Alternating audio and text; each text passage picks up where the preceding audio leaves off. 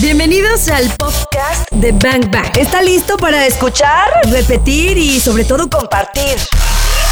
Ya no hay pretextos, nos decían. Queremos volverlo a escuchar. Aquí está para que le pongas play cuando quieras. Compártelo. Iniciamos. Alejandro, venga, ¿qué es antropología digital? Miren, eh, la antropología digital básicamente es el estudio de cómo las personas tenemos una cultura eh, con los medios sociales digitales. Nosotros ya llevamos 10 años aprendiendo de, de todo esto que dejamos como insumos eh, de comunicación, como si en estos momentos ustedes se dan cuenta cómo todos están eh, publicando contenidos, TikToks, eh, fotografías en Instagram, en el cual aparecen los espacios más íntimos que antes no se socializaban. Nosotros lo que analizamos es todos estos insumos, qué es lo que nos quieren decir de la realidad actual. Eso es lo que hace eh, un antropólogo digital, mediar entre el determinismo tecnológico y el determinismo social. Eh, esto quiere decir cómo por un lado nos, nos median, nos influyen los algoritmos y por el otro lado todo aquello que nos hace ser humanos. Eso es la antropología digital. Wow, ¿y en qué universidad estudio yo este antropología digital, Alejandro? Pues no, hay varias, hay varias que ya ofrecen eh, programas de antropología digital. Eh, de hecho, aquí en Guadalajara, el TEC de Monterrey tiene una maestría en humanidades digitales. Eh, ¡Guau! yo, soy, yo soy profesor de, de antropología digital en el TEC también. Y no, ya es un tema que eh, ya lleva en academia varios años. Wow, wow, hoy aprendí Oh. algo, Claudia Franco, y es de esas veces que dices, ¡Ah! ok, te abre el panorama, ¿no? Un poco. Humanidades digitales, o sea, era un tanto imposible hace algunos años. Bueno, yo creo que era inima- inimaginable, ¿no? Sí, a eso me refiero, imposible, inimaginable casar la el, el término humano con el término digital, pero no hay nada más cierto que eso ahora, y más en este momento. Y lo que acaba de decir Alejandro también me impacta un poco, porque es cierto, a partir de estas semanas de encierro, es cierto, el, el contenido que se está generando tiene mucho que ver con nuestro estilo de vida, lo dijo Alejandro, cosas que jamás habíamos expuesto muchos, por ejemplo, ¿no? Así es, por ejemplo, si ustedes recuerdan, eh, hay una, hay cavernas y los humanos siempre hemos estado, eh, pues, muy, muy adeptos a estar decorando las cavernas, ¿no? La caverna, la cueva es, es el hogar. Y desde que emergimos como especie, eh, no sé si han escuchado de las pinturas rupestres, por ejemplo, la cueva de las manos en Argentina, eh, las que están en Francia, y así las personas cuando estamos en la cueva nos ponemos creativos. Eso detona la innovación. ¿Qué habrá pasado por la cabeza de los primeros humanos para que decoraran y dejaran un legado, un patrimonio cultural decorando esas primeras cavernas? Es exactamente lo mismo que está pasando ahora que estamos dentro de nuestras cuevas, que estamos en este encierro eh, pues voluntario, pero lo que queremos es dejar un legado y se nos empiezan a detonar ideas que nosotros queremos preservar, conservar recuerdos, empezamos a hacer cosas diferentes y lo socializamos. Todo eso es parte de lo que nosotros estudiamos y por eso pensamos que la cueva es un excelente lugar para innovar. ¡Oye, eso es un bazucazo, Karina No, Torres! no, no, no, estoy de verdad, ¿eh? Que, Alejandro, porque, o sea, ya ven aquí. La cueva es un excelente lugar para innovar, estoy totalmente de acuerdo con él. Vamos a regresar Regres- con eso, ¿no? Sí, regresemos con eso, hay mucho que preguntarle. Alejandro, no mencionaste las pinturas rupestres de México, ¿eh? Ah, también hay, también hay. Bueno, es que te lo, te lo tuve que decir porque yo soy de Baja California y de las más famosillas son las que están en la zona de Rocosa, de la Rumorosa. No hay nada más impresionante que toparte con ellas y ahora voy a verlas siempre como innovación en la cueva. ¡Qué belleza! ¡Qué belleza! Bang Bang. Disparando. Información que necesitas. Se hizo hace muchísimos años cuando, cuando se arreglaban las cuevas, cuando se innovaba dentro de la cueva y ahora dice, porque es un excelente lugar para innovar, ¿no? O sea, eso está maravilloso, Alejandro. Así es, esta es una buena oportunidad para reflexionarlo. Eh, ahora disponemos de estos medios sociales digitales que lo que hacen es, eh, pues eso, mediar entre la realidad eh, y los espacios sociales que ahora estamos construyendo. Necesitamos esa identidad social, necesitamos reafirmar quiénes somos y para eso estamos dejando todo un legado de patrimonio cultural digital. Se debe de analizar así, por eso existen las comunidades digitales, eh, eh, insisto en eso, porque todos esos TikToks, esos Instagram, esas fotos que hacemos, las historias, son, eh, como les decía hace en el bloque pasado, son como si estuviéramos decorando las pinturas rupestres pensando en un legado que todavía no alcanzamos a percibir. Pero eso es innovación desde la cueva. Y en la cueva, pues han, desde, desde los, eh, los mitos han surgido estas historias de innovación de las cuevas. O sea, eh, la cueva representa arquetípicamente ese, ese reto, ese confinamiento con lo más profundo que tenemos nosotros, eh, el vencer los miedos. Por eso Batman, pues, temor eran los murciélagos, los lugares oscuros, la cueva, y desde ahí, si se acuerdan de la película The Dark Knight Rises, desde ahí él surge como alguien nuevo.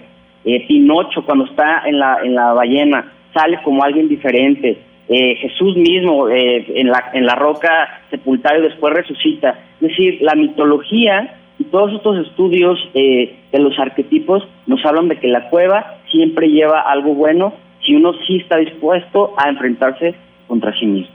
Alejandro, quiere decir que el primer punto sería el que acabas de decir. O sea, de esta cueva podemos salir eh, transformados si estamos dispuestos a, lo acabas de decir ahora mismo, ese sería el primer punto, si estamos dispuestos a qué. Estamos dispuestos a enfrentarnos contra, eh, contra lo que más nos da miedo. Por eso en la, en la mitología siempre la cueva, al final de la cueva está un dragón, está una serpiente, está el más malo de los malos. En todas las películas esa narrativa se repite y se repite, porque eso es lo que es una cueva.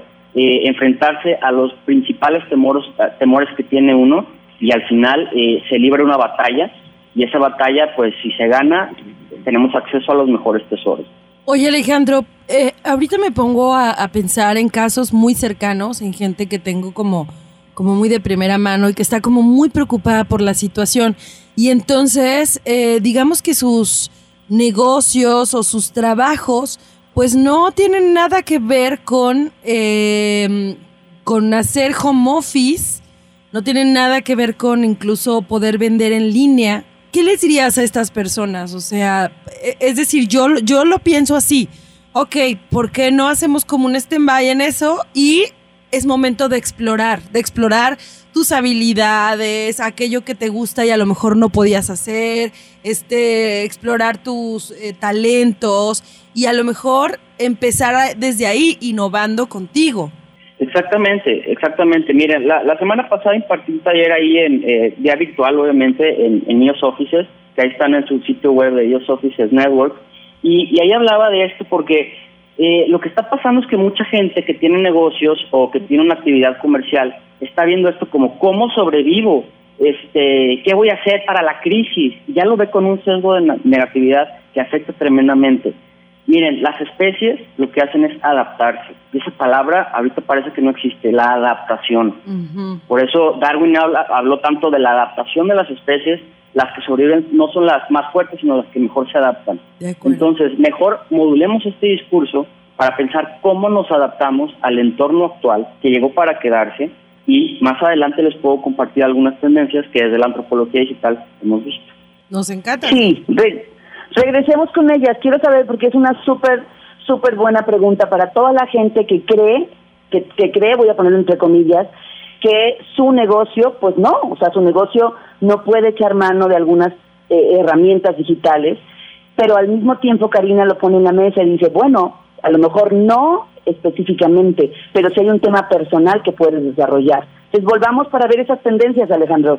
Perfecto. En Bang cabemos todos. Como si fueras mago, ¿no, Alejandro? Predecir como para dónde va la, la, la cosa.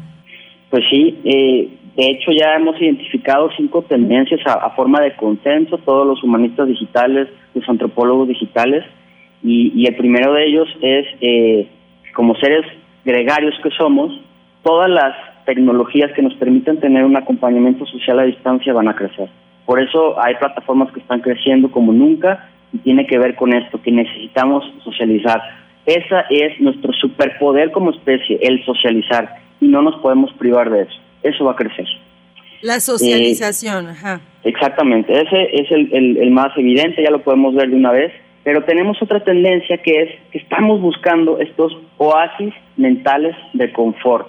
Tenemos que mandar a nuestras mentes fuera, lejos de toda la situación que estamos viviendo, de toda la incertidumbre que estamos viviendo, y por eso nos la pasamos conectados a Netflix, viendo la serie, nos la chutamos todo este de jalón, porque necesitamos mandar nuestra mente a esas zonas reconfortantes. Abremos, abrimos los álbumes que no que no este, habíamos abierto en años, vemos las fotografías del pasado que nos traen buenos recuerdos, allá estamos mandando nuestra mente.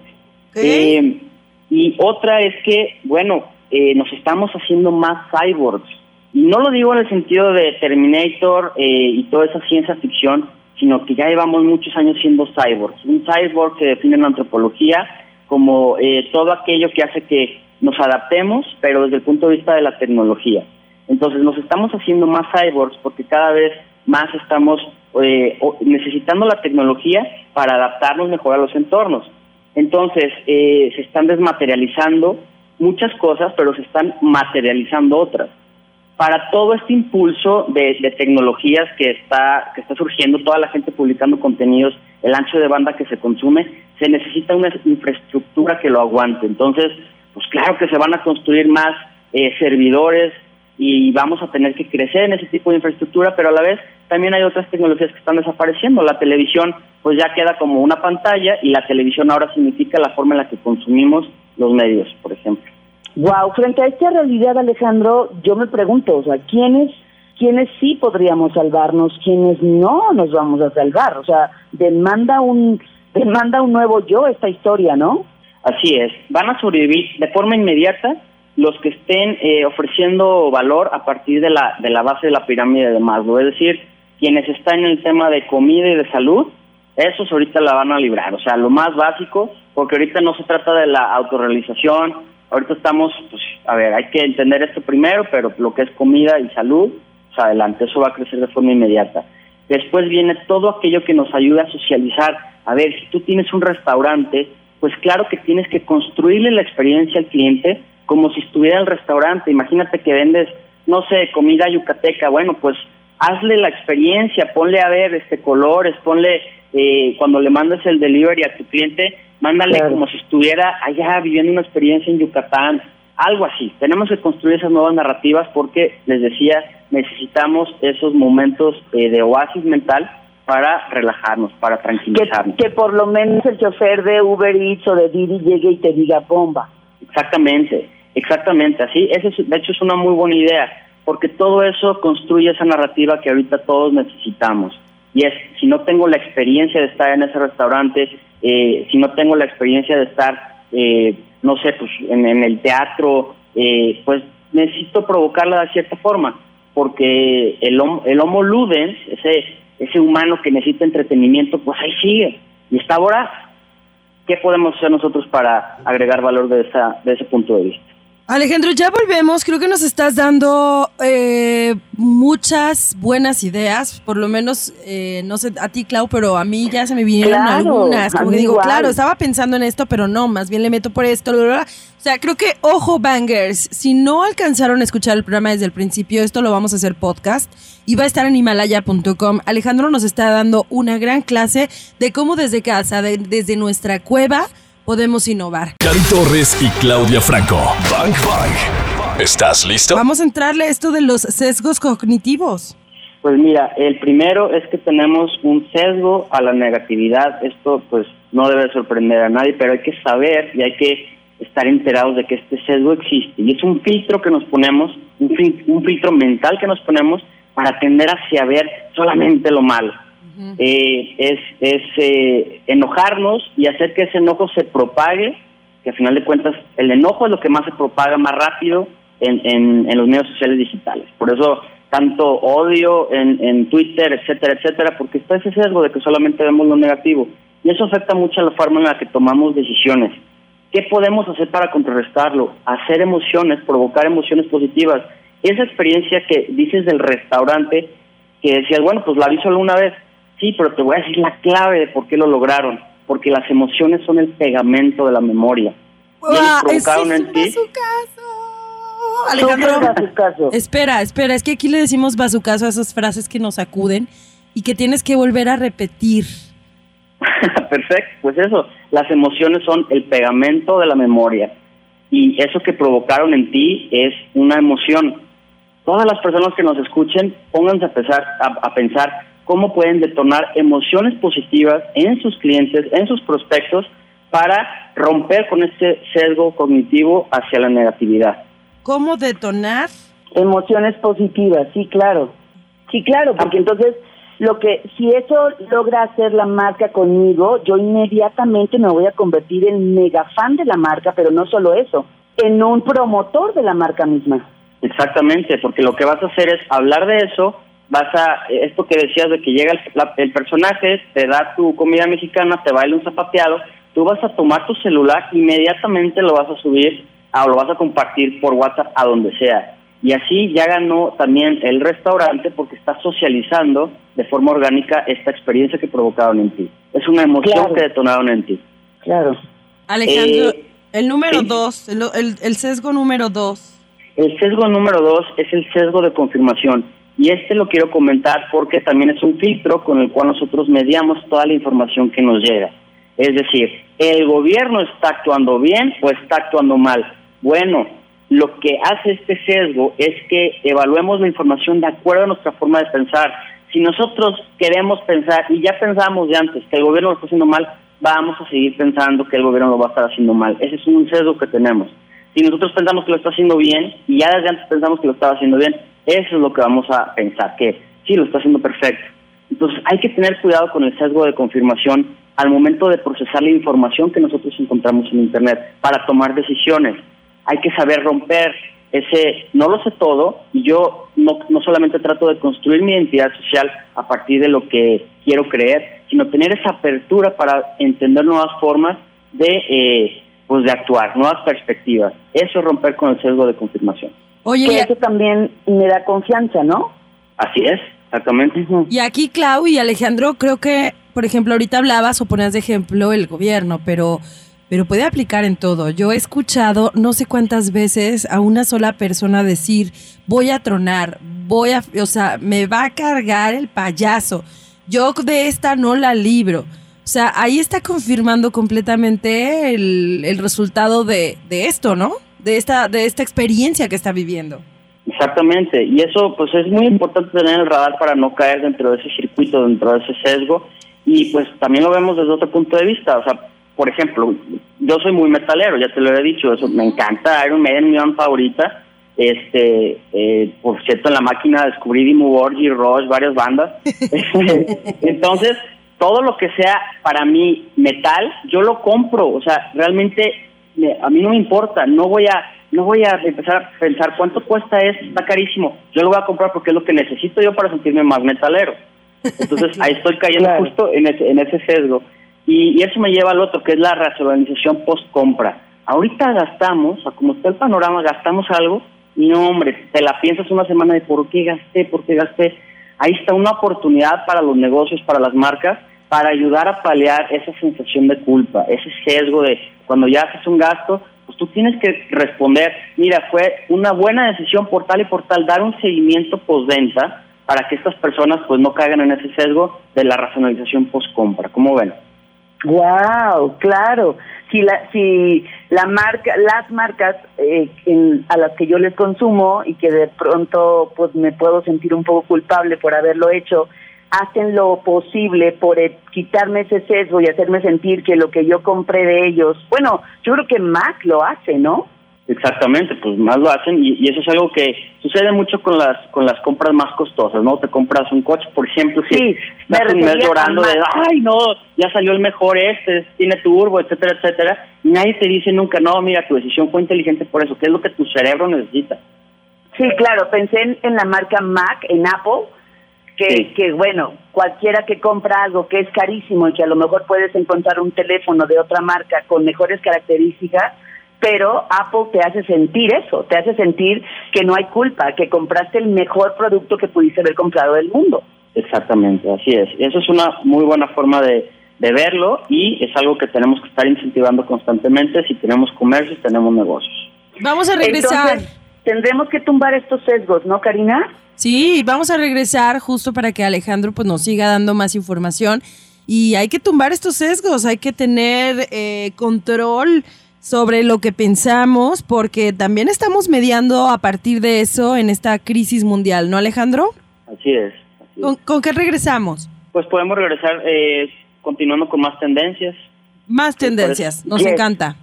Eh, Alejandro. Nada más pedirles, eh, fue negatividad, confirmación y el último sesgo, ¿cuál fue, Alejandro? el último sesgo que hablé es el de eh, Racionalización. realización post-compra. Racionalización. Post-compra. Ya, perfecto, lo tengo anotadísimo. Muy bien. En Bang Bang cabemos todos. ¿Qué puedo esperar ante el contexto actual? O sea, desde el punto de vista del- de la antropología digital. Mira, hay un fenómeno que está pasando ya desde hace muchos años y es la tribalización de la sociedad. Nos estamos eh, volviendo personas que siempre hemos actuado en tribus. De hecho, la tribu es una de las eh, formas de organización pues, más primitivas que tenemos. Siempre las tribus nos han hablado de afinidades, qué es lo que compartimos con nosotros. Son esos pequeños núcleos de gente que piensa semejante, que comparte una ideología, que comparte eh, arquetipos, que tiene rituales, que tiene un lenguaje definido, que tiene una perspectiva del otro que también es de ellos son los malos, ellos son los buenos. Así nosotros hemos actuado desde, el inicio. Ahora existen las tribus digitales y la antropología digital estudia estas tribus digitales, cómo se van formando y ante un escenario en el cual eh, pues las personas estamos pues generando más contenidos, interactuando más en internet, pues estas tribus digitales se están formando y también es una oportunidad, bueno, desde el punto de vista del marketing de los negocios, para entenderlas, identificarlas y pensar que pues no todos son generaciones, no todo es que si millennials, que si generación Z, baby boomer, no, existen estos eh, estas formas un poco más eh, específicas, puntuales, que son las tribus digitales, que nos pueden ayudar a diferenciar experiencias. Y, y les puedo poner un ejemplo. Si ustedes van eh, a, a, bueno, en este, contexto no creo que vayan, pero si van al aeropuerto, pues si ustedes tienen ganas de un café, van a tener dos opciones. Ir a la cadena de la Sirena Verde que todos conocemos y, y comprar un café que van a pagar pues, más de 50 pesos por él, pero lo van Mucho a más. pedir mucho más. Y lo van a pedir así como expertos y le van a decir, me sirve un dopio, es precio alto, etcétera. O pueden ir a el puesto de enfrente que vende donas, que te da el café por 15 pesos y vas a decir, me das un café grande normal. Depende de cómo te percibas tú, depende de la tribu que pertenezcas. Si le das una valoración más grande al café este todo glamuroso o nada más quieres un simple café. Ese es, una, es un ejemplo rápido que pongo sobre cómo nos comportamos de forma tribal y cómo consumimos a partir de esta perspectiva tribal. Oye, creo que acabas de decir otro bazucazo. o sea, vas a, a- a reaccionar ante esta crisis también dependiendo de cómo te percibas tú. Esto no quiere decir o no significa que es de cómo seas en realidad tú. Wow. ¿Cómo te Sí. percibes? ¿No? En realidad, eh, así es, Karina, en realidad nosotros vemos las cosas como somos, no como son. Y eso es algo que, que siempre podemos apreciar a partir de los sesgos que ya les había comentado, pero es, es una forma de eh, pertenecer a una tribu, de marcar un statement de yo soy así, mi tribu es así, y yo me, me comporto de cierta forma para validar la forma en la que yo he construido esa identidad eh, tribal. Entonces, eh, pues por eso viene esta guerra de ellos contra nosotros. E- e- ese grupo se equivoca, no tienen la razón, etcétera, pero esto también se puede aplicar al marketing de los negocios. Y es como mi marca está construyendo y le está hablando a una tribu en específico que necesita de mis símbolos para poder ser una tribu. Y ahí están las marcas Harley Davidson, por ejemplo, cómo encontró su tribu y la llena de insumos para que se sientan parte de la tribu. Es un buen ejemplo. O los metaleros, como tú. Los metaleros como yo, exactamente. Saca X banda la novedad de ahora eh, la, el álbum de, de edición limitada, que es la misma que ya tengo 100 veces, pero ahora le pusimos este no sé, un pensamiento, un poema de Bruce Dickinson. No manches, yo lo quiero, no me importa. O sea, eso me va a hacer más metalero, pues claro que lo compro. Oye. No, hombre, no hablemos de eso porque Karina y yo también tenemos nuestras tribus. Oh, Ah, perfecto. la verdad es que. Claudia Franco, hay que formar una, una tribu clandestina digital y los vamos invitando poco a poco. Porque si no se pueden asustar. No, no es cierto. Alejandro, no quiero que te vayas. ¿Cómo le hacemos? Nunca en la vida, nunca. Vente a vivir conmigo, quédate en casa aquí, hashtag. Vete a hacer la cuarentena acá. No, hombre, pues nos podemos hacer la Oigan. cuarentena juntos en internet. En Bang Bang cabemos todos. punto es que estábamos hablando de las experiencias que crean las marcas y que si una marca te crea una experiencia aún en tiempos de COVID, tú te vas a hacer un súper fan de esa marca, pero además vas a promover esa marca y vas a morir por esa marca. Y entonces yo recordé que ahora que me cambié de departamento, pues que creen, el tema era el internet, ¿verdad? Porque dije, yo no me puedo quedar sin internet ni un solo momento. Entonces, pues ¿qué creen que mi, el servicio, quien me ofrece el servicio, no voy a decir la marca, este, porque hay muchas y no quiero herir susceptibilidades, pero la, el que me ofrece la marca antes me contestó, yo dije, güey, o sea, en una semana se van a tardar en cambiarme el servicio. Lo hicieron de la forma más amable del mundo, pero además se adelantaron. O sea, yo hace cuenta, yo les llamé un miércoles y me dijeron posiblemente el viernes. Y yo dije, bueno, viernes no está nada mal. Pero me hablan el jueves en la mañana y estaban afuera del departamento y me dijeron, señora, aquí estamos para cambiar de su internet. Pero además estaba guapísimo el que me cambió el internet. Se los juro, o sea, alto, fuerte, simpatiquísimo, unos ojos tapatíos preciosos, barba cerrada. Entonces cuando llegó, yo sí pensé eso y dije, güey, esto es un regalo. ya ves que las emociones son el pegamento de la memoria. Pues ya está. Entonces, ahora, pregúntenme si me cambio de compañía. No te vas a cambiar, te conozco. No me, voy a cambiar, uno, por la forma en que me dieron el servicio, que incluso fue antes de lo esperado, y dos, porque tienen unos cambia interneteros guapísimos. Punto. Eres de lo peor, Claudia Franco, pero tienes toda la razón y ahí, y ahí ya lo explicó Alejandro, ¿no? Las emociones son el pegamento. ¿De qué, Alejandro? De la memoria. De la De memoria. la memoria. Así. Sí. ¿Cómo vamos a cerrar el tema, Alejandro? Estoy segura que no lo vas a cerrar con un bazucazo. Pues mira, el bazucazo que, que voy a decir es una cita de Joseph Campbell. Él era un mitólogo, una persona que se dedicó toda su vida a estudiar todas las mitologías del mundo y, y todas las encerró en uno que se llama el monomito, o sea, el mito único. La historia que siempre se repite en todas las mitologías. Y él eh, decía esta frase que dice así, la cueva a la que temes entrar es la cueva que guarda todos los tesoros que buscas. Y la invitación para todos ustedes que nos escuchan es que innoven desde sus cuevas, que aprovechen esta oportunidad para ponerse frente a sus mayores temores, vencerlos y salir de la cueva renovados, siendo otros, innovando. Wow. Híjole, me encantó porque además creo que también la cueva, la primer cueva, pues es, es nuestra mente, ¿no? Entonces, si entramos ahí, creo que la invitación universal, la del mundo, o sea, la de la naturaleza es quédate en casa.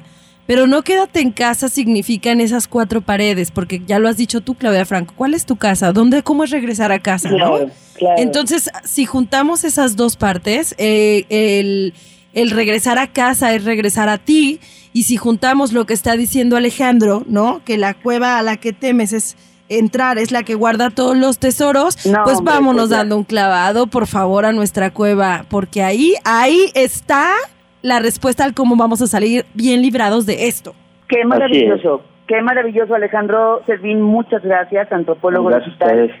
Ya soy, ya soy tu fan y soy fan de Joseph Campbell también. Qué Ah, cosa perfecto. tan divina.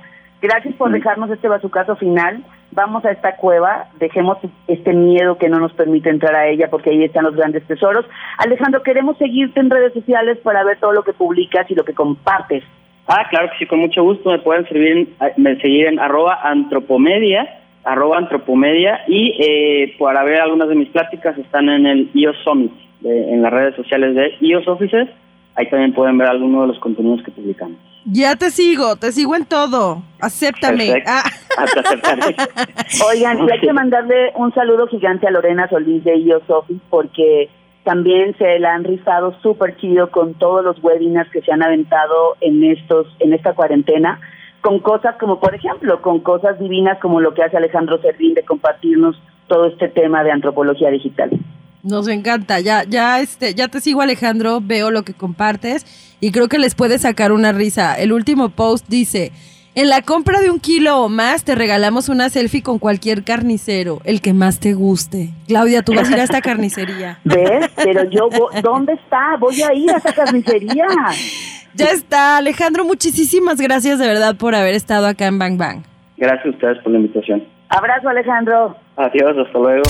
Ya escuchamos lo mejor de este podcast. ¿Cuántos bazucazos recibiste el día de hoy? Porque yo me voy muy descalabrada. Anótalos todos. Y si los quieres escuchar en vivo, pues sencillo, búscanos en ExaFM 101.1 o también lo puedes hacer en las plataformas digitales. Todos los días de 1 a 4 de la tarde por XFM 101.1. Ahí está Bang Bang en vivo. Arroba ExaGDL. Yo soy arroba caritorres.mx. Y yo soy arroba claudiafranco.mx. Gracias por escuchar este podcast, Bangers. Te voy a disparar, te voy a disparar.